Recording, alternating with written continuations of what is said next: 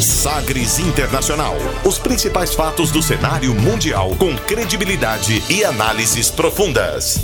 A contextualização histórica das últimas notícias com a apresentação de Rubens Salomão, comentários do professor de História Norberto Salomão e participação de especialistas. Um programa que vai além da notícia, com reflexões abalizadas sobre o panorama global. Sagres Internacional. Agora na Sagres.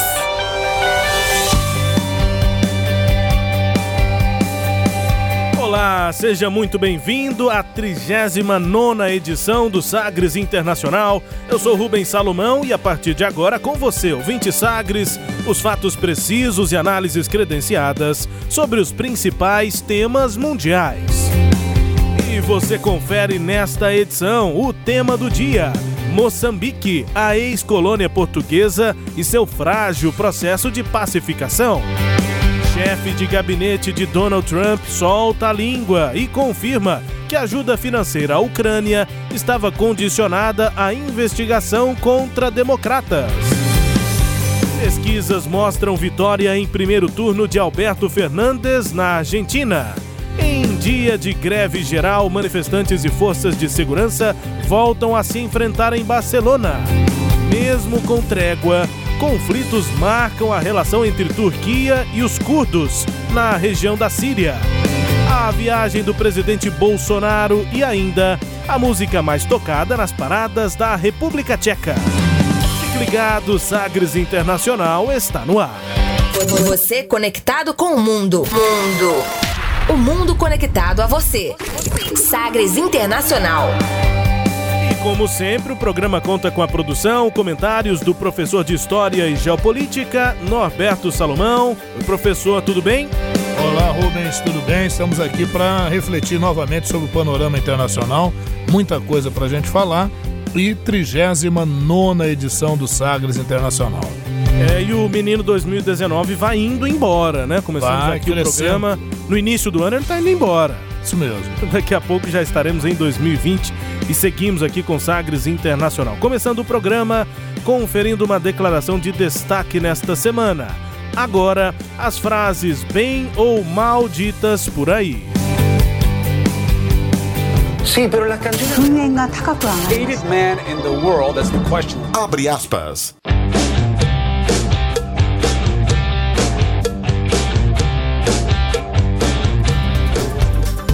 Hoje tem crossover aqui no Sagres Internacional. Essa vinhetinha que você ouviu é do podcast Pode Falar, o podcast que analisa a política aqui em Goiás. O primeiro podcast de análise política do estado e esse é o quadro Língua Solta do podcast. E hoje o abre aspas é uma língua solta. É ou não é, professor?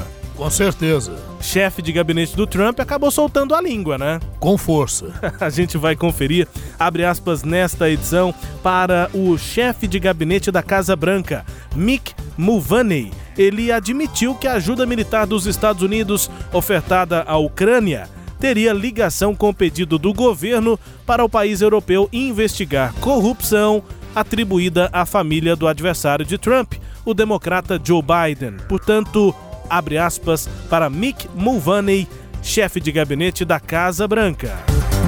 Did he also mentioned to me in the past that the, the, the, the corruption related to the DNC server? Absolutely. No question about that. Um, but that's it. And that's why we held up the money. Now, there was a report. So, so, so the demand for an investigation into the Democrats was part of the reason that he It was ordered on- to withhold funding to Ukraine. the the look back to what happened in 2016 certainly was, was part of the thing that he was worried about in corruption with that nation. And that is absolutely appropriate. the funding. Yeah. To be clear, what you just described is a quid pro quo. It is funding will not flow unless the investigation into the into the Democratic server uh, happened as well. We, we do we do that all the time with foreign policy. And I have news for everybody. Get over it. There's going to be political influence in foreign policy. That is going to happen. Elections have consequences, and foreign policy is going to change from the Obama administration to the Trump administration. É, abre aspas aí para traduzir o que disse o chefe de gabinete da Casa Branca, Mick Mulvaney.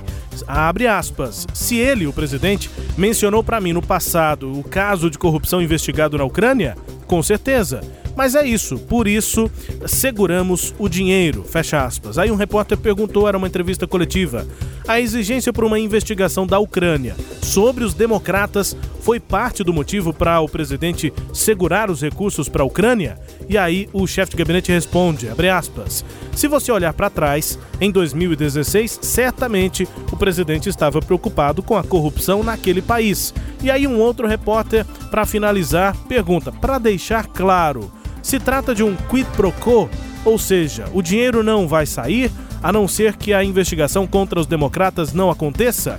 E aí o Mick Fonomey ele responde: Nós fazemos isso o tempo todo na política externa. E mais à frente na resposta ele diz: Eu tenho notícias para todos, superem isso.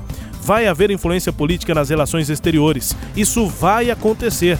Eleição tem consequências e a política externa vai mudar na administração Obama, agora para a administração Trump disse Mick Fonomey, de fato é uma língua solta nesse caso. A gente que no quadro aqui do podcast pode falar, tem como vinheta um trecho da música eh, da banda Língua Solta, a primeira banda de rock aqui do estado de Goiás. Esta que nós ouvimos, essa declaração, foi a primeira vez em que a Casa Branca confirmou publicamente a denúncia feita por funcionários públicos que provocou a abertura de um processo de impeachment contra o presidente norte-americano Donald Trump. A nova declaração contradiz as declarações do presidente que nega a acusação. O chefe de gabinete americano ainda explicou como a ajuda financeira inicialmente foi bloqueada, porque, abre aspas, todos sabem que a Ucrânia é um lugar corrupto. E Trump estava demandando que o presidente ucraniano, o Volodymyr Zelensky, fizesse uma limpeza dentro de seu governo.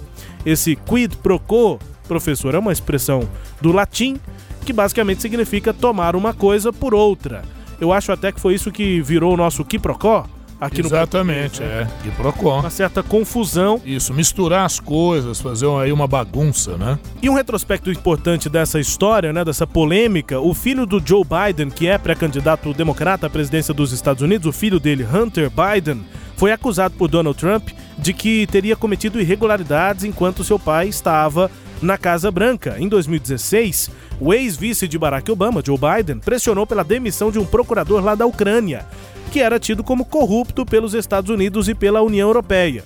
Mas naquela época, esse mesmo procurador investigava uma empresa de energia que tinha o filho do Joe Biden como conselheiro. Então, há indícios que o Joe Biden estava tentando é, colocar na gaveta uma investigação contra o filho dele lá na Ucrânia. Agora, o Donald Trump questiona os motivos por trás da pressão de Biden sobre a Ucrânia e ainda acusa o filho do pré-candidato de ter feito os negócios, ter feito negócios na China durante uma viagem oficial do pai, então vice-presidente. Donald Trump teria pressionado a Ucrânia a investigar os Biden durante um telefonema em julho deste ano e também pediu publicamente para a China apurar essa suspeita. A pressão de Trump sobre Kiev motivou a abertura de um inquérito de impeachment na Câmara dos Representantes, lá nos Estados Unidos, que é dominada pelo Partido Democrata, por suspeita de abuso de poder do cargo para fazer um líder estrangeiro investigar um adversário político. Os democratas dizem que isso seria traição do presidente Donald Trump, porque está pedindo para um outro país investigar um norte-americano. Uma, uma, intervenção indevida de outro país, né? Agora veja, né, Rubens, o, o Donald Trump ele veio falando a princípio que ele não reconhecia isso, não reconhecia essas acusações, que não era bem isso, e agora, de forma assim, das mais abertas e transparentes possíveis, inclusive com seu porta-voz aí, né? alegando que realmente foi feito, e ele diz mais: olha, se preparem, não, não se assustem com isso não. Isso sempre foi feito, vai ser feito assim, e agora é a administração Trump. É o que eu é, vejo. O, o chefe de gabinete tentou diminuir a questão, né? É. Tentou e, deixar menor, mas acabou falando demais. Pois é, mas é esse falando demais, é, me deu a impressão pela própria entrevista que é autorizado, viu, Rubens? Não é que é, escapou é. alguma coisa. É tipo assim, vamos encarar mesmo, a, a, a, ideia é essa. E a gente vê muito isso aqui também no Brasil, quer dizer, a pretexto de estar combatendo a corrupção, qualquer tipo de desmando é justificado. E acho que as coisas não podem nem devem caminhar assim. Até porque isso é muito interessante quando vale contra o outro, né? Se a mesma medida voltar contra o Trump, eu tenho certeza que ele não vai achar muito interessante. Nosso abre aspas nesta edição, portanto, vem dos Estados Unidos e dessa língua solta aí do chefe de gabinete da Casa Branca, né? Chefe de gabinete de Donald Trump, Mick Mulvaney. Ô Rubens, e, e, fica claro, não é, que essa investigação do Trump é pretexto de combater corrupção. Na verdade, a gente falou isso na edição passada, tá ligada a todo o seu processo de campanha eleitoral, né? Ele não saiu do palanque, né? Ele continua aí é, é, tentando é, garantir a sua reeleição e quando alguma coisa busca de alguma forma minar a sua imagem com qualquer ato considerado eh, não ético e tudo, ele a princípio pode até negar, mas logo ele se afirma para dizer que ele é um cara autêntico, né? É um político diferente, enfim. É, e, e nós acompanhamos esse processo aqui no Brasil também, quando do impeachment uh, de Dilma Rousseff, né? É um processo a princípio técnico, né? É, para definir se houve ou não crime, mas na prática é político. E essa declaração do chefe de gabinete acabou fortalecendo o processo de impeachment, o discurso dos democratas lá na Câmara dos Representantes. E aí é, é o tema aqui do nosso abre aspas, a gente segue acompanhando cada um desses momentos, fatos políticos que vão dando menos ou mais força para um processo de impeachment, que quando foi apresentado, quando foi aberto, a gente tinha a impressão de que ele era é, é, muito mais uma ferramenta política do que de fato uma chance real de se caçar o, o, mandato do Donald Trump. Mas se o, o, governo fosse se complicando com declarações como essa, o Partido Democrata é. vai se fortalecendo. Agora, é lógico que é uma estratégia do Partido Democrata que, mesmo não acreditando que possa levar a cabo uma, um impeachment do presidente Trump, pelo menos é uma forma de tentar minar um pouco a sua imagem, né? e tentar impedir a sua reeleição. É um, é um jogo político né, que está em andamento lá. É o nosso abre aspas nesta edição 39 do Sagres Internacional, a partir de agora com o nosso tema do dia. Navegando pelos mares da informação. Sagres Internacional. Georgina! Tata! Uia coena buena! Adiós, Xoxi!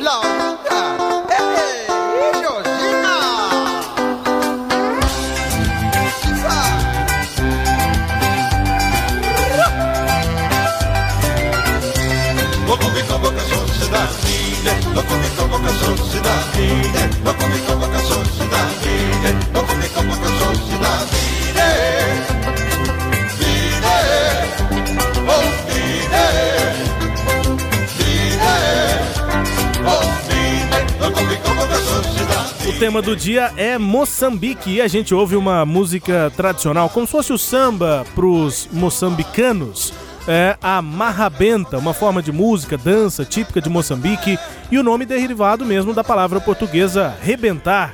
Incorporou vários ritmos folclóricos como os magica, os xingombela e os zucuta. São ritmos tradicionais, aqueles bem é, até ligados a, a tribos, né, as, as a, culturas originais daquela região é, da África, de Moçambique, mas aí a marrabenta também ficou sujeita à influência ocidental, foi desenvolvida em Maputo, capital de Moçambique, que até a independência daquele país era conhecida como Lourenço Marques. Começou ali no final dos anos 30, a, mar marrabenta, é, com artistas mais antigos como Fanny Mfuno e Dilon Dijindi que iniciaram a carreira ali por volta de 39. Depois ficou popular na década de 50 com conjuntos lá de Moçambique como o Jambo e o Ula Hoop Harmonia.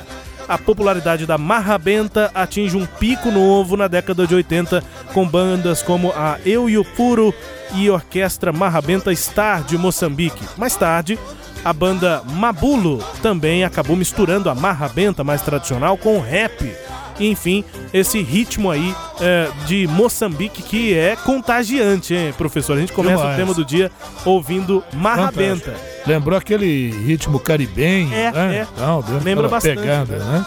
Lembro bastante a marrabenta e é, só ainda aqui na observação sobre a tradição, sobre a cultura lá de Moçambique, a gente vai ouvindo aqui ao longo do tema do dia marrabentas que foram selecionadas, mas existe um instrumento musical tradicional de Moçambique que foi considerado pela Unesco em 2006 Patrimônio Imaterial da Humanidade. É a Timbila Manchope é, o nome do instrumento é a timbila, que é, é basicamente construída pelo povo Manchope lá em Moçambique, no sul é, do país. É como se fosse aquele xilofone. Lembra, ouvinte, aquele instrumento que tem várias lâminas assim de madeira, são tocados com baquetas, né? É como se fosse um estilo de xilofone, é, que é mesmo um nome genérico para esse tipo de instrumento musical. Esse é um artesanal, digamos assim, que eles fazem lá na região sul de Moçambique. E aí tem uma casa tradicional lá em Moçambique, que é a casa de Venâncio Mbandi é, fica na cidade de Zavala, sul de Moçambique, onde segue viva essa raiz das timbilas da cultura chope, no sul de Moçambique. Olha só como é que é esse instrumento.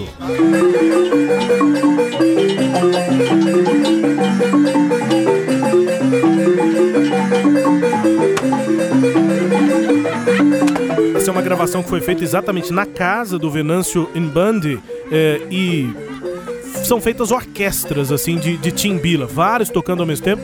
Quando eu comecei a ouvir, assim, a perceber e a fazer essa pesquisa, parece uma confusão mas depois vai entrando um ritmo do tambor, é porque nesse, nesse áudio que a gente ouve, só tá mesmo a, a, um, um, grupo de timbilas sendo tocado. Mas a sonoridade do instrumento. Né? Depois tem o ritmo dos tambores. Muito e aí bem. fica mais marcante ainda. São tradições e a cultura do povo Moçambique, que está em destaque no nosso tema do dia hoje. A etnia aqui. lá é etnia banta, viu, Rubens? Uhum. Os bantos. E a gente segue ouvindo Marra Benta para conferir um processo importante que acontece em Moçambique nesta semana: eleição a presidente, as assembleias regionais e também para os governos estaduais lá em Moçambique.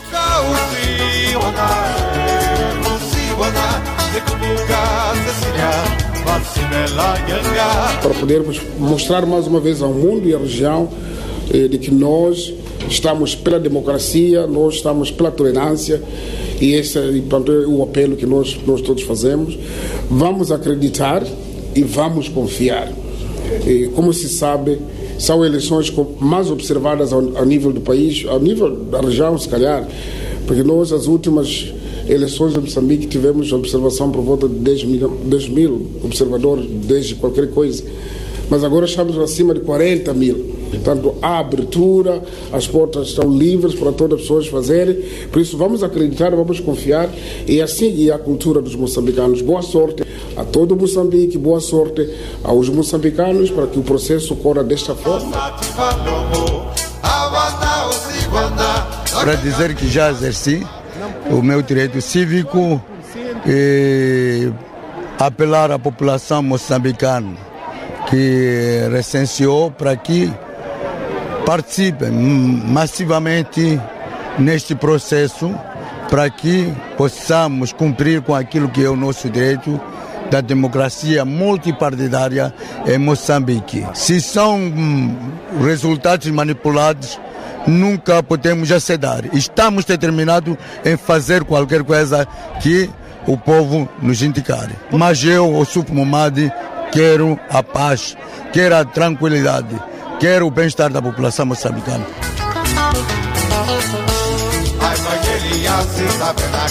Ouvimos aí pela ordem, primeiro Felipe Niuzi, que é presidente de Moçambique, candidato à reeleição. Lá o voto é, é impresso, então demora para fazer essa apuração. A gente está produzindo aqui o Sagres Internacional e as indicações é, preliminares dão uma vitória ampla do Felipe Niuzi é, que falou basicamente aqui só sobre a democracia, sobre o quanto essas eleições em Moçambique estão sendo acompanhadas né, pelo mundo inteiro. São 40 mil observadores no país é, e é um processo que foi marcado inclusive por assassinatos, né, muita disputa política no país. E depois inclusive, nós ouvimos o, o Osufo Mumade, que é o principal opositor ao Niuzi. É isso, mas inclusive assassinato de um desses observadores. Exato. Então a, exato. a situação lá não é tão democrática assim como o Felipe Jacinto Niuzi está afirmando, ele que está concorrendo aí à sua reeleição. Lembrar que lá em Moçambique o mandato do presidente é de cinco anos. Pois é, e nós ouvindo aqui, portanto, essas declarações, essas avaliações em português de um país que fica longe do Brasil, foi uma colônia portuguesa, né? E qual é o processo, como é que se chegou até aqui, até essa semana de eleições lá em Moçambique e sempre uma, uma confusão, né? uma complicação nessa relação política lá no país, professor. Um que procó. Também, né? Bom, Rubens, é, Moçambique está lá na costa leste africana, né? Tá no Oceano Índico, tá ali de frente para Madagascar, para a ilha de Madagascar, né? é, Madagascar é um país. Né? Madagascar foi uma possessão francesa e depois conseguiu a sua independência. E Moçambique tem essas características bem interessantes. E Rubens, eu estava até observando o seguinte: você vê Angola e Moçambique lá na África são países é, é, de língua portuguesa, língua né? portuguesa, mas os sotaques bem diferentes, né? O, a, a, o, o sotaque angolano é mais arrastado, É. né? E o moçambicano se aproximou até mais do, do, do, do- do português de Portugal e também muitas das pronúncias mais próximas aqui Das nossas. do- do- É. do- dos brasileiros. É, os, os, a- a- os dois aqui, os dois candidatos, inclusive, como eles falam um pouco mais pausadamente, parece muito aqui o nosso português brasileiro. É, é isso mesmo. E a capital, você já disse, Maputo. A moeda da década de 80 para cá é o metical, que é a moeda lá, na- lá- lá em Moçambique. A língua é a língua portuguesa, o predomínio da religião cristã, mas há também a religião islâmica lá em Moçambique. Né? É, Moçambique, na Idade Média, antes mesmo da chegada dos europeus, ali em Moçambique já havia um tráfico de escravos africanos, inclusive com líderes tribais da região de Moçambique, atacando outras comunidades e vendendo escravos, trocando por marfim, por ouro, por outras mercadorias, né?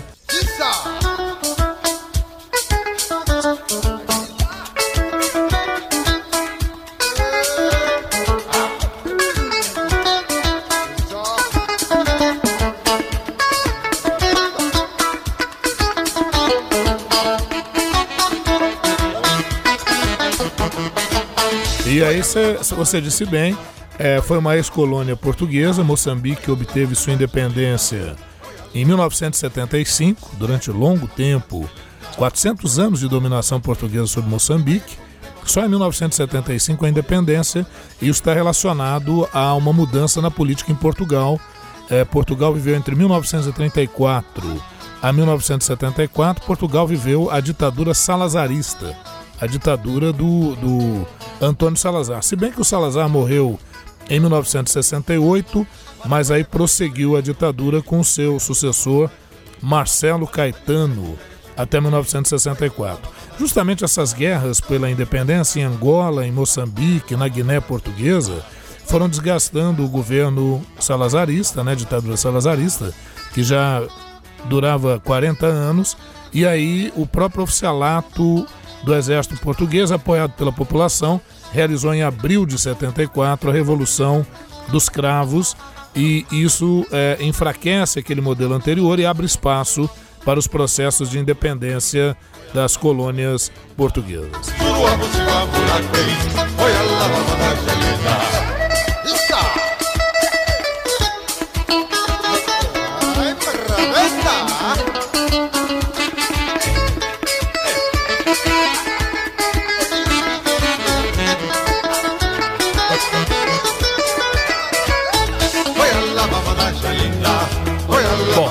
É, outra coisa que vai marcar, né, com qual grupo que vai levar esse processo de independência? Foi na década de 60 a criação da Frelimo, a Frente de Libertação de Moçambique. Ela foi fundada na região de Dar el Salam, na Tanzânia. Então, eh, lá em Moçambique não poderia ser fundada porque havia uma opressão portuguesa muito forte.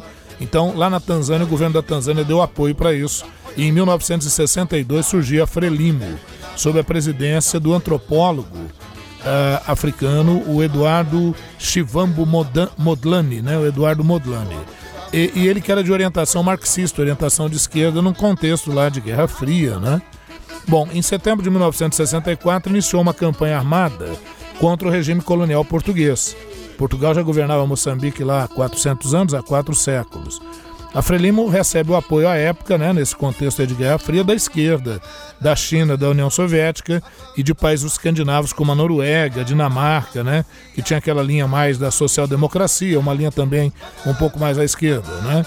É, embora fosse um partido nacionalista africano, é, ele não ficou centrado só na população negra, também aceitou a, a- a atuação de brancos, de asiáticos, de mulatos, né, ali na, da, da região de Moçambique. O Modlani, juntamente com Marcelino dos Santos, Samora Machel, Joaquim eh, Chissano, eh, eles formaram o Comitê Central e um movimento guerrilheiro para promover uma luta não só pela independência de Moçambique, mas também uma, um processo eh, de, de- de estabelecimento de um regime socialista é, em Moçambique. Então é um movimento de independência e é sim um movimento de esquerda. Bom, a, a luta prosseguiu em, em 1969. O Modlani, que era uma grande liderança e fundador do partido, ele é assassinado. Ah, chega um pacote bomba, né? Quando ele abre, aquilo explode. Ele morre aos 48 anos de idade, muito novo, né? Considero bem jovem. E a partir daí, vai, a liderança do movimento passa para as mãos de um triunvirato, com o Samora Machel, com o Santos e com o Simango. E depois de vários meses, em novembro de 69, o Machel, o Samora Machel e o Santos, eles retiram o Simango e o Simango tenta fazer uma oposição interna, um racha do movimento. O Simango, mais tarde, ele e a esposa serão é, assassinados, executados. Então, aquela depuração dentro do próprio grupo, né, dentro do próprio sistema que estava se instalando lá. Bom, depois, com a Revolução dos Cravos, como eu já havia informado, é possível o processo de independência e depois de uma longa e desgastante guerra colonial, Portugal e a Frelimo negociam a independência e em 1975 a independência de Moçambique. A Frelimo estabeleceu um estado de partido único, né, naquela linha do totalitarismo de esquerda, baseado em princípios marxistas-leninistas, e o Samora Machel é que será o primeiro presidente. Até então, partido único. O novo governo recebe o primeiro reconhecimento diplomático de países europeus, asiáticos, americanos, é, além do apoio soviético e além do apoio da China. Então é muito interessante, né, Rubens? Porque é, o governo é um governo de partido único, é um governo de esquerda, mas vai ter uma aceitação maior né, de outros países, enfim.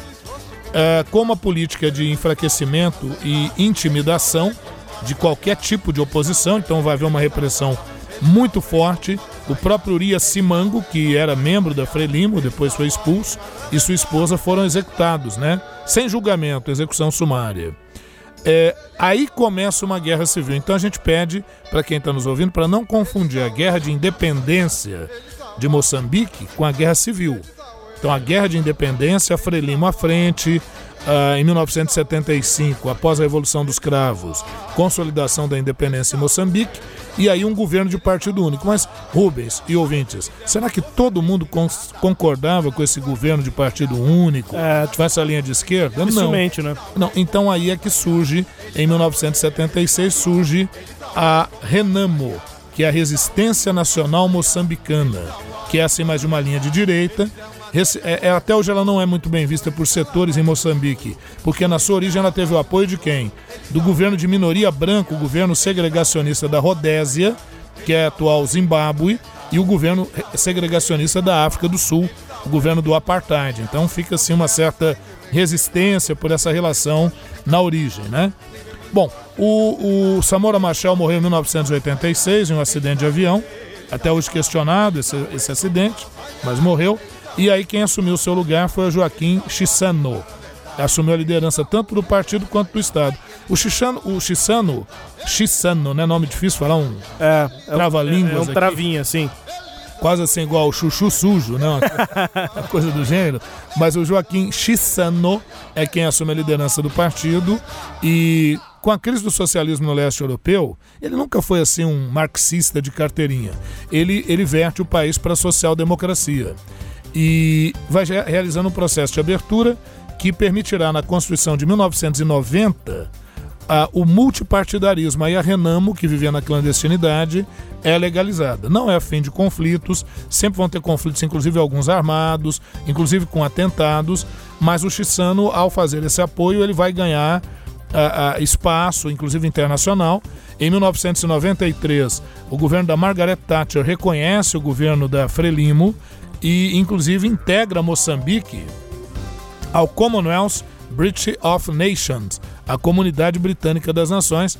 É uma curiosidade porque Moçambique nunca foi domínio inglês, mas vai ter sim essa, essa conotação graças a essa abertura feita pelo Chissamo lá em Moçambique. Em 1994, Rubens, as primeiras eleições livres em Moçambique. Muitos textos trazem eleições democráticas. Esse democrático eu tenho uma certa resistência em colocar sempre por essa postura autoritária e muitas vezes subterrânea que a Frelimo adota, é, é, perseguindo opositores, oprimindo eleitores, é, manipulando as eleições, por isso estão há 40 anos no poder, e essa é a acusação, inclusive, nessa campanha de agora. Ah, como eu disse logo no início do, do, do nosso tema, é, ah, é presidencialismo, mas lá tem primeiro-ministro. Tá? Não é parlamentarismo, mas tem primeiro-ministro que seria assim, um chefe do Conselho de Ministros. Seria mais ou menos o chefe da Casa Civil aqui do sei. Brasil, uma coisa parecida. Mas não é parlamentarismo, nem semi-parlamentarista, nada disso. É presidencialismo mesmo, porque o presidente acumula a função de chefe de Estado e chefe de governo. De 94 a 99 foi o Joaquim Chissamo, que esteve no poder. Ele já estava antes, quando o Samora Machel morreu, mas eleito em 94 por eleições livres. Em 1999 ele se re- reelegeu eh, e ficou até 2004. Em 2004 Armando Guebuza. Em 2009 Armando Guebuza de novo. E em 2014 o Felipe Jacinto eh, Nuzzi, né, que agora concorre à sua reeleição. Ao que tudo indica, e pela avaliação que foi feita, ele provavelmente será reeleito. Mas a oposição, a Renamo, já nessa, né, nessa semana, agora já questionou o resultado das eleições.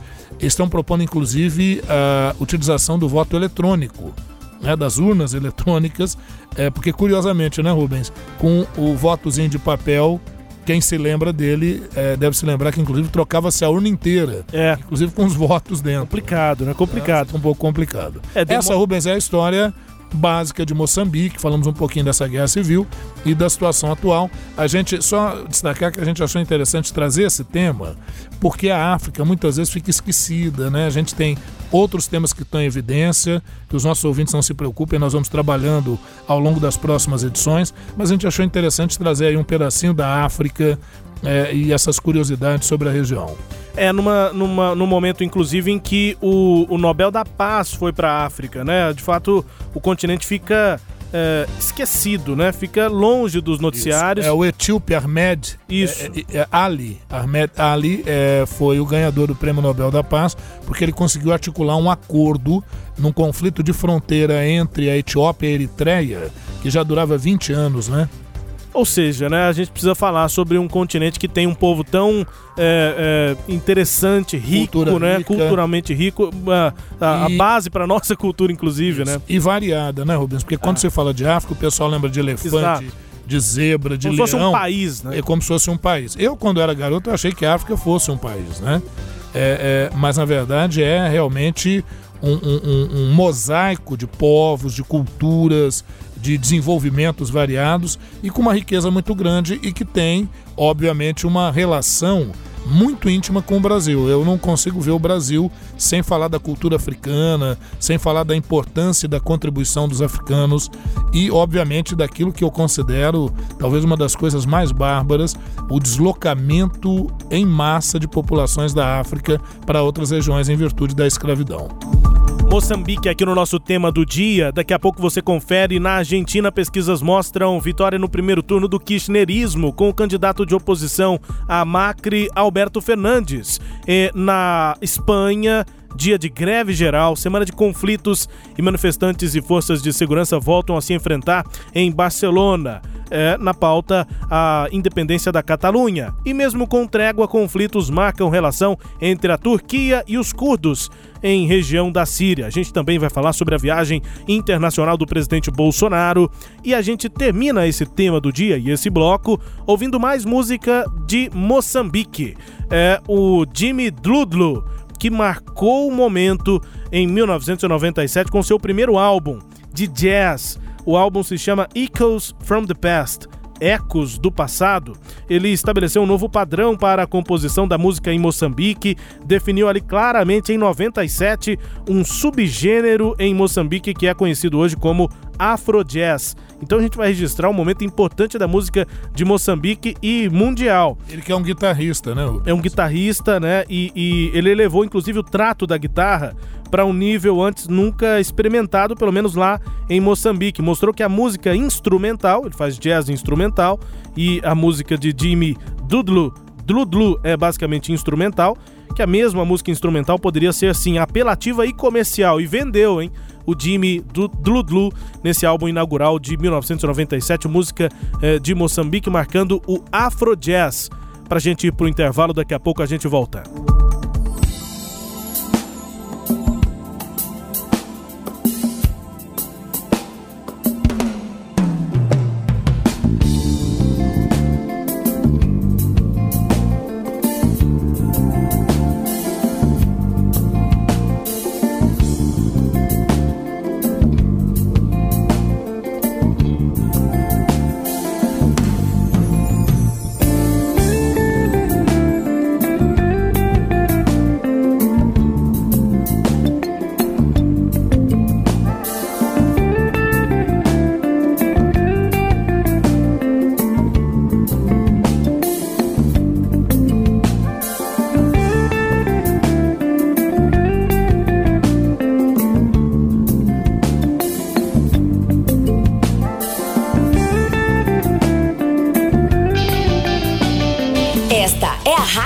Rádio Sagres.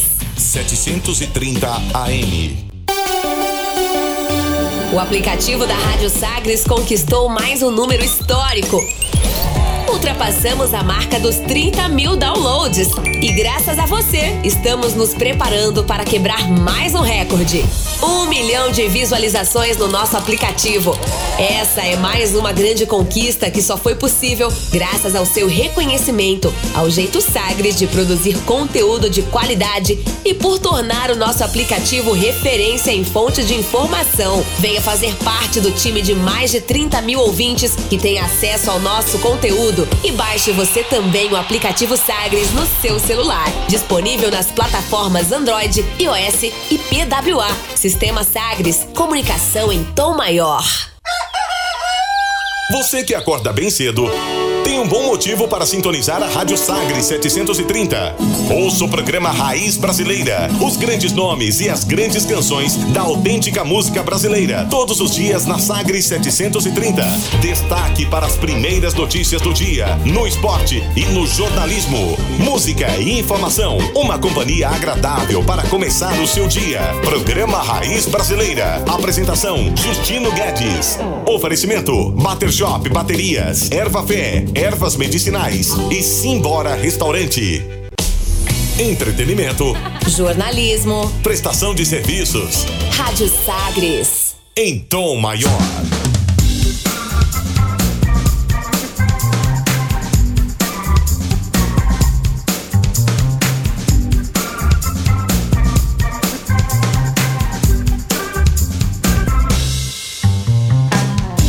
Volta com o Sagres Internacional, na sua Sagres 730, comigo Rubens Salomão, com os comentários do professor Norberto Salomão, a partir de agora para girar as informações pelo mundo.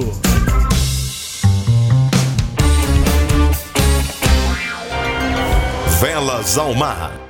Com as informações aqui do Brexit, que teve reunião importante no parlamento neste último fim de semana, depois de um acordo que foi adiantado entre o primeiro-ministro do Reino Unido, Boris Johnson, e a União Europeia. Esse acordo chegou ao parlamento e o parlamento do Reino Unido aprovou uma emenda que cria um obstáculo e adia a decisão sobre o Brexit. A votação ficou assim: 322 votos por esse obstáculo e 306 contra. Os parlamentares decidiram então que toda a legislação em torno do acordo de saída dos britânicos da União Europeia deverá ser discutida e aprovada antes do rompimento efetivo. Então, os, basicamente os parlamentares aprovaram eh, a impossibilidade de saída sem acordo. Agora tem que ter acordo. É, e isso eles já tinham colocado antes, mas na verdade, você sabe assim, Rubens e ouvintes, quando se pede vistas do processo. Opa, sei. É basicamente isso que eles fizeram. Então eles falaram: olha, esse acordo, a gente não vai votar nele assim, não, nós vamos ter que votar cada aspecto desse acordo. Então, na verdade, uma jogada do parlamento. Só queria que você é, é, é, reafirmasse aí como é que foi a diferença de votação lá no parlamento. 322 a 306. Apertadinho ali. Apertado, muito apertado, né? Coisa aqui de eh, 16 votos. Pois é. E só. Agora complicou um pouco pro Boris Johnson. O Boris Johnson disse: Olha, eu não negociei um adiamento, não estou concordando com nada disso. É, mas ele, é, como algumas manchetes também colocaram, ele tinha colocado uma arma na cabeça do parlamento. Né? É. Na verdade, o que a gente está assistindo, Rubens, é aquilo que eu já vinha falando em, em outros programas nossos, em outras edições. O Boris Johnson parece que ele vai dia a dia cavando a sua queda, né? Porque isso vai gerar uma instabilidade muito grande.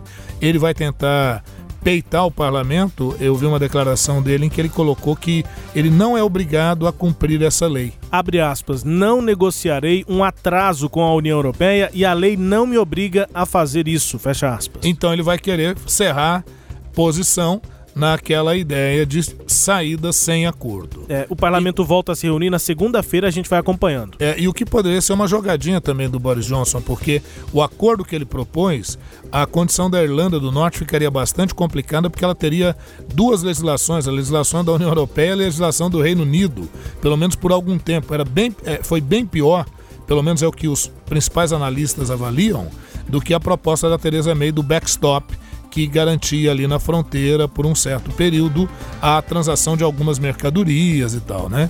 É, o, o, ouvinte pode perguntar, ah tá, mas e na prática, como é que fica? Porque essa disputa aí não é de agora, o Boris Johnson disputando com o parlamento. Pois é, segundo a BBC, é, o Boris Johnson já disse o seguinte: é, ele vai enviar para o parlamento a legislação necessária para que o parlamento avalie esse acordo agora, que ele adiantou com a União Europeia, até a próxima semana. E aí ele disse para a BBC que vai enviar toda a legislação, tudo que for necessário para o parlamento já votar o acordo, é, ou seja, todos os documentos relativos a esse excelente acordo esse é, excellent é. acordo. Foi o que disse o Boris Johnson para a BBC. Ou seja, na prática é isso. Ele tem que tentar convencer o parlamento, munir o parlamento com todos os argumentos possíveis para votar esse acordo que está parecendo ser inviável. Inviável. E vamos pensar então no seguinte, né, Rubens? Desde a década de 80, quando houve a Guerra das Malvinas, que o parlamento não se reunia no sábado. É. E aí agora você imagina o seguinte: é, é dia 31 para dar uma resposta. O parlamento travou a questão. Será mesmo que é, nesse curto período de tempo dará tempo do parlamento avaliar essa legislação e, e votar? E outra coisa, parte do parlamento, a maioria do parlamento, pelo que a votação demonstrou, está disposta realmente em votar essa legislação? Parece que não.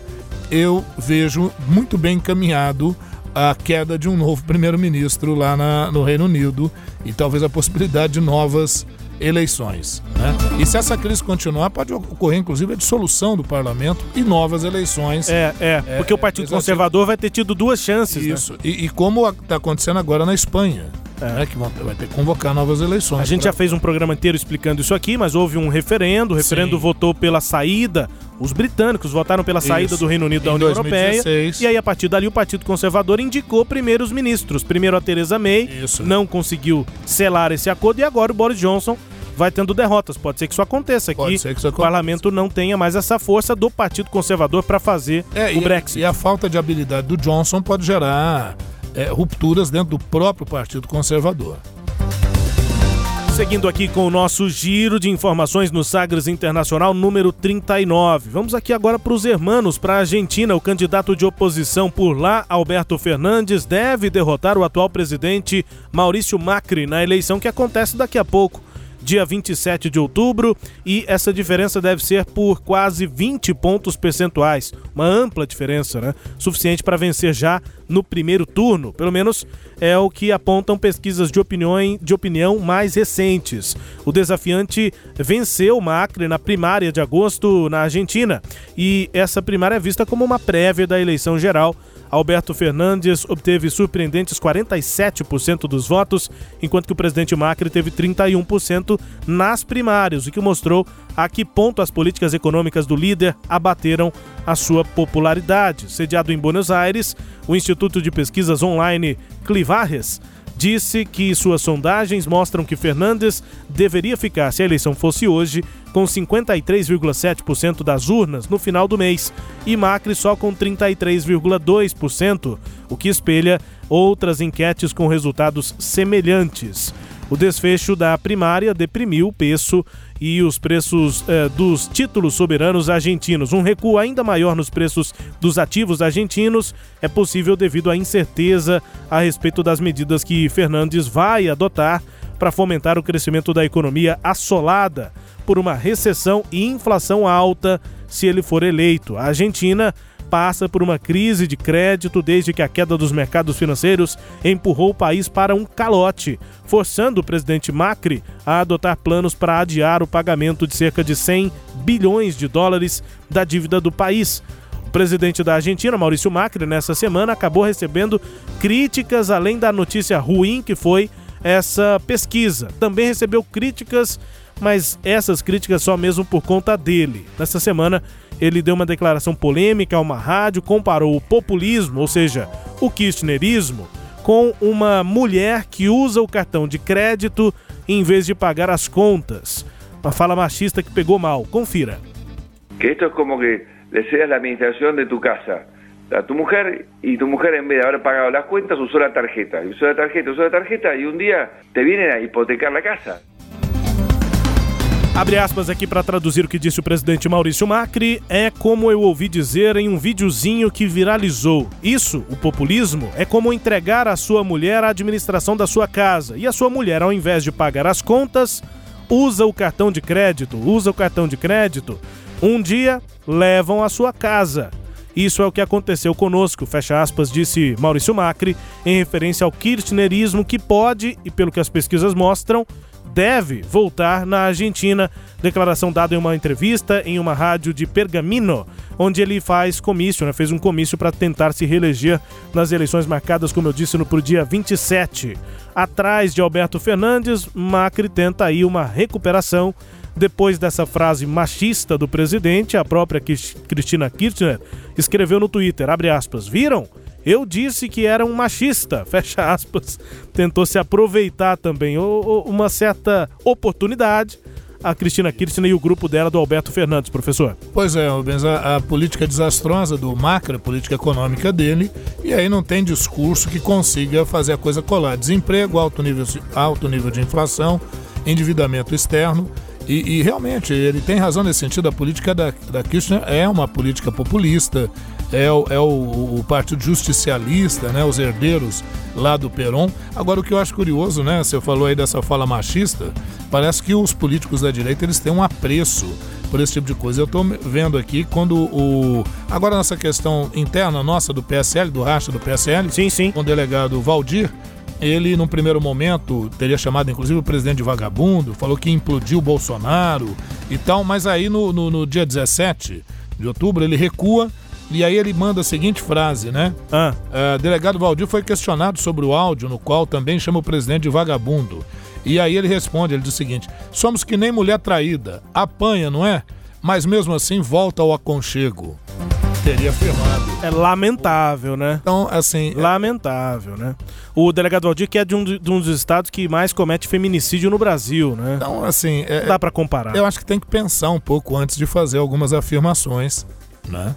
Bom, é, só para é, citar esse assunto também, né? O nosso deputado federal aqui por Goiás, não sei se o senhor conhece, professor, muita gente não o conhece, porque é de primeiro mandato, mas é empresário representante do setor varejista aqui em Goiás e desses assim que entram pra política depois de estarem multimilionários, né? É rico, sim, o Glaustin da Focus. Conversei com ele nessa semana, ele é da base, fiel lá do Bolsonaro, ele é do PSC. E ele falou assim: nossa, essa crise aí pro mercado é terrível, porque causa instabilidade e insegurança. Não tem investimento novo chegando no Brasil. Quem é que tá lá fora e pensa em investir aqui no Brasil se o governo tá essa confusão toda? Não, não avaliação tá do deputado. organizar a casa, né? E aí o representante do setor produtivo, né? Vamos torcer para que tudo dê certo, né? É, mas o Brasil Internacional é daqui a pouco. Sim. Vamos para a Espanha agora para falar sobre a questão da Catalunha. Manifestantes a favor da independência da Catalunha e forças de segurança entraram em confronto em Barcelona. Agências de notícia mostraram imagens de confrontos entre os independentistas e as forças de segurança. Os manifestantes lançaram garrafas e pedras e os policiais respondiam com bombas de gás lacrimogênio na região central de Barcelona. Vídeos foram postados por manifestantes nas redes sociais com as hashtags Tsunami Democratic, que seria uma tsunami de democracia, né? Tsunami democrática, hashtag Vaga General e hashtag Catalunha, além de hashtag Sentença Process e hashtag Stand Up for Catalunha. Manifestações nas ruas de Barcelona.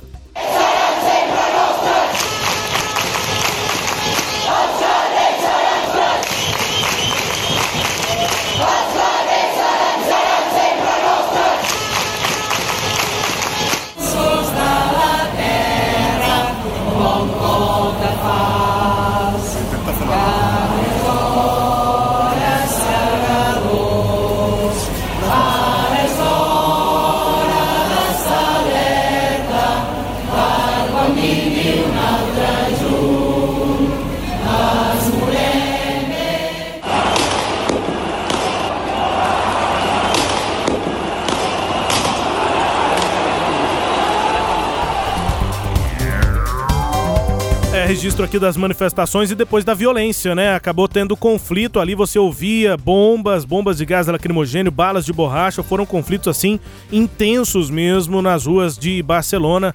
E antes a gente ouviu alguns dos dos cantos aqui, né, das manifestações nas ruas de Barcelona. Segundo a polícia catalã, cerca de 525 mil manifestantes participaram dos protestos que mobilizaram, eh, foram mobilizados depois da condenação eh, e a prisão dos líderes do movimento de independência fracassado em 2017. A região amanheceu com uma greve geral e rodovias bloqueadas. Só para lembrar, nessa decisão, no início da semana, a Suprema Corte da Espanha condenou nove líderes da tentativa frustrada de independência da Catalunha a penas de prisão, que vão de 9 até 13 anos por sedição. O que é sedição? É uma forma revolta. mais branda de rebelião contra Rebelião, a autoridade, revolta. revolta é. É. Outros três réus foram absolvidos da acusação de malversação do dinheiro público e não foram condenados à prisão. Lideranças do movimento pró-independência da Catalunha, que tem 7 milhões e meio de habitantes, convocaram manifestantes e foram atendidos aí pelo menos 500 mil pessoas nas ruas de Barcelona e a repressão de Madrid. É, isso parece que vai ter interferência até no clássico, não é, Rubens? El Clássico. Barcelona e Real Madrid. Real Madrid. Por conta dessa tensão lá na Catalunha, o clássico Barcelona e Real Madrid, da décima rodada do Campeonato Espanhol, La Liga, programado para o dia 26 deste mês de outubro, na capital catalã, em Barcelona, foi adiado para uma data que ainda vai ser definida pelos clubes. O Comitê de Competição, que é o órgão disciplinar da Real Federação Espanhola de Futebol, concordou com o, abre aspas, adiamento do jogo previsto para o dia 26 devido a causas excepcionais. Fecha aspas, afirma a decisão, o futebol entendendo a realidade dos fatos, mas também não entrando diretamente na Sim. questão, né? É, é, causas excepcionais é, e fica nisso. É isso. Rubens, a questão da Catalunha, a gente já falou dela há, há, há pouco tempo, né? E eu acho que o governo da Espanha tem que tentar solucionar isso da melhor maneira possível, porque é a tendência das manifestações proliferarem ali na região, né? Agora, nessa mesma linha do futebol, é fazer o destaque que nós tivemos na Bulgária um ato racista da torcida fazendo é, sinais de macacos e tal no jogo é, contra a Inglaterra, é, é engano, isso. A, a, Bulgária perdeu por 6 a 0 né, para os ingleses, e aí houve essas manifestações de racismo e o presidente da Federação da Bulgária acabou é, entregando o cargo. Ele se demitiu, Borislav Mihailov, deixou o cargo máximo do futebol búlgaro por conta do comportamento problemático aí de parte dos pois é. torcedores. É. E a outra ainda dentro do futebol, nessa linha do futebol, a, a seleção da Turquia, da Turquia, né? Uhum. Jogando com a França. Isso. Um amistoso, acho, com a é. França. Empate em 1 um a 1 um, mas quando eles fizeram o gol lá, eles fizeram um cumprimento é, é, fazendo referência à atuação do, do, do, Erdogan, que é o governante da Turquia, contra os curdos lá na, na, na, questão agora com a saída dos Estados Unidos ali da região. E a coisa se intensificou ali na fronteira entre Síria e Turquia. É o nosso próximo tema, inclusive, aqui do programa, né? Jogadores da Turquia fizeram essa saudação à operação na Síria. Depois de um, de um gol de empate, o jogo era Turquia contra a França. A Turquia empatou o jogo e naquele momento os jogadores fizeram essa saudação. Eles já haviam sido advertidos porque prestaram continência, também fazendo referência Sim. a essa operação, num jogo anterior, jogo da Turquia contra a Albânia. É, e aí agora os, os jogadores estão sendo é, alguns elogiados, outros criticados, mas a, na prática eles são advertidos e não, não são orientados a fazer isso. Muito pelo contrário, que não façam esse tipo de manifestação política dentro do jogo, Poderia dentro do esporte. Até uma puniçãozinha da FIFA aí. Ah, cabe, né? Cabe, sem dúvida. Pois é, e os combates continuam lá no nordeste da Síria e na região da fronteira com a Turquia, apesar de uma, apesar de uma trégua negociada pelos Estados Unidos. A Turquia havia concordado em suspender as ações militares no norte da Síria para permitir que a milícia curda retirasse suas forças de uma zona segura de 32 quilômetros, segundo o acordo feito entre o presidente turco, o Recep Tayyip Erdogan, e o vice-presidente dos Estados Unidos, Mike Pence a cidade de Ras al-Ain, cena da disputa mais violenta da invasão turca, passa por um teste para esse cessar-fogo que foi pactuado entre Washington e Ankara, capital, capital turca. Professor, parece que o cessar-fogo não deu tão certo assim. Os conflitos eh, não parecem ser paráveis é, na região. Não deu tão certo e o governo turco não parou de atacar. E a coisa, a coisa curiosa disso tudo é que os curdos são inimigos do governo sírio. Mas nessa questão agora eles se aliaram. Os curdos se aliaram ao governo do Bashar al-Assad para combater as atuações da Turquia naquela região. Né? Os turcos estão tentando se retirar de uma determinada faixa, os curdos né, estão tentando se retirar de, da, da, faixa norte ali, mas é, é, nem todos é, estão dispostos a fazê-lo. Isso já começa a dar gás para a volta da atuação do Estado Islâmico, o que não é um bom negócio. Então, é, muitos estão entendendo essa saída do Trump da região como irresponsável.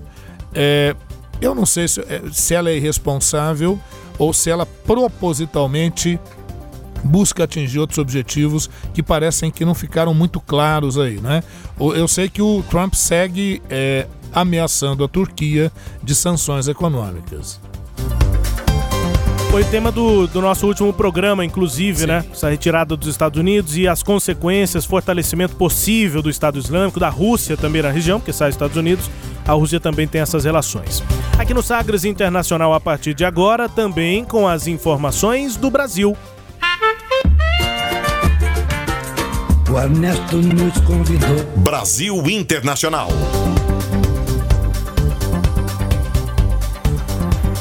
O presidente Jair Bolsonaro embarca para uma viagem internacional de quase duas semanas. O roteiro inclui Japão, China, Emirados Árabes, Catar e Arábia Saudita. Nós antecipamos essa reunião, essa agenda do presidente ainda no primeiro semestre. Agora ele já partiu, embarcou o retorno a Brasília está previsto para o dia 31 desse mês de outubro. Segundo o governo, o giro por Ásia e Oriente Médio tem o objetivo de intensificar relações com países das regiões e divulgar oportunidades de investimentos no Brasil, como o Programa de Concessões, Privatizações, o PPI. A viagem também busca ampliar as vendas de produtos agropecuários brasileiros, já que países asiáticos e árabes são grandes compradores de soja e carne, por exemplo, e também de artigos de defesa. Segundo Bolsonaro, há interesse no novo cargueiro, o KC-390. Nessa venda de carne, há uma questão a ser resolvida pelo presidente que ficou pendente desde o primeiro semestre, né? Relação próxima com Israel, possibilidade de mudar a embaixada, enfim, de Tel Aviv para Jerusalém, causou uma reação muito negativa com países árabes. Durante essa semana, Bolsonaro declarou que a expectativa da viagem era a melhor possível o secretário de Comércio Exterior, Marcos Troio, eh, disse que a viagem do presidente Jair Bolsonaro deve servir para discutir oportunidades que tornem a dinâmica comercial entre os dois países, Brasil e China, uma eh, que isso seja mais do que uma relação de clientela. Abre aspas. Se você quer sair dessa relação de clientela para algo maior, então precisa entrar na mesa eh, de, e discutir essas oportunidades. Essa é uma das razões para o presidente Bolsonaro ir para a China. Fecha aspas, disse secretário do Comércio Exterior Marcos Troijo. A gente vai acompanhando aqui a agenda do presidente. Finalizando o programa de hoje com música bem tocada por aí no mundo. Hoje nós vamos para a República Tcheca conferir a música do Pavel Kalta. Ele faz uma parceria com o DJ é, Pokat é, e a música se chama Pisnitka. É da República Tcheca, daqui a pouco a gente traduz e conta um pouquinho da história do Pavel Kalta, tá fazendo sucesso na República Tcheca, além das músicas já conhecidas aí do mercado. Essa é própria lá da República Tcheca e tá bem tocada no país nessa semana. Vamos ouvir, daqui a pouco eu explico.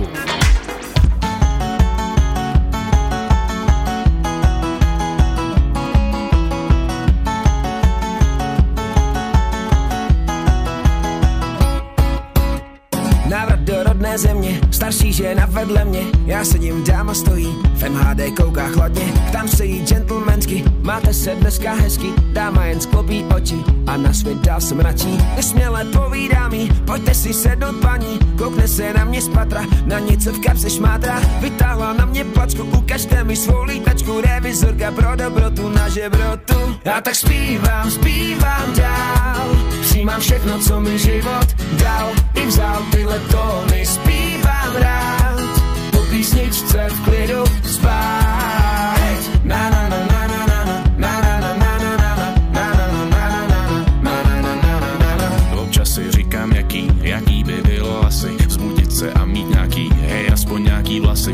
a música está sendo bem tocada na República Tcheca. O interessante da língua tcheca, né, professor, é que Sim. o cara pode estar falando qualquer coisa, né? É para os nossos ouvidos, sim. Essa aí é igual grego, outras Agora me coisas. lembrou muito a tarantela, um pouco, né? Parece, né? É, uma- Nossa, parece. Olha, o Pavel Kalta é um cantor nascido na cidade de Česká Lipa, na República Tcheca. Depois de integrar algumas bandas de rock em Praga, ali na adolescência, ele foi estudar em Nova York em 2008. Ele é da minha idade, é nascido em 89. Em 2012, ele teve um primeiro single de sucesso, já voltando à República Tcheca, e em 2015 aí ele começou a fazer álbuns próprios, que tem todos eles registrado um sucesso bastante interessante. Essa música, Pisnitka, é, não encontrei uma tradução exata, é como se fosse canção em tcheco, ou música em tcheco. Sim. Consegui entender assim especificamente o nome da música. Mas é o carro-chefe do próximo álbum que vai ser lançado agora no próximo mês de novembro, no dia 7 de novembro. O refrão, professor, fala o seguinte: Então eu canto, eu continuo cantando, eu aceito tudo que a vida deu e tomou. Eu gosto de cantar esses tons, dormir em paz depois da música. Fecha aspas aqui pro refrão. E eu fui traduzindo a música inteira, ele fala, ele conta muita história. Eu tava no ônibus, a mulher me cobrou a passagem, eu tava sem passagem e tive que sair do ônibus. Depois ele conta a história de uma menina que ele queria ficar e aí ela deu um fora nele. Então, eh, ele conta várias histórias da vida e o refrão diz isso. Ele tem que, Alto lidar, tem que lidar com a vida, com o que a vida dá Supera. e com, com o que a vida toma. É isso mesmo. É só lembrar que a região tcheca é a antiga Boêmia, fazia parte da Alemanha, mas há uma influência eslava, então essas palavras e pronúncias e tal, mais da língua eslava. Tyle Po písniczce w śpiewam Vamos embora, né, professor? Até a próxima edição aqui do Internacional. Até a próxima, Rubens. Um abraço a você, aos ouvintes. Muito obrigado pela audiência. Como sempre, agradecendo aos temas sagres de comunicação. Obrigado, pessoal. Grande abraço, obrigado aqui pela companhia. Até a próxima.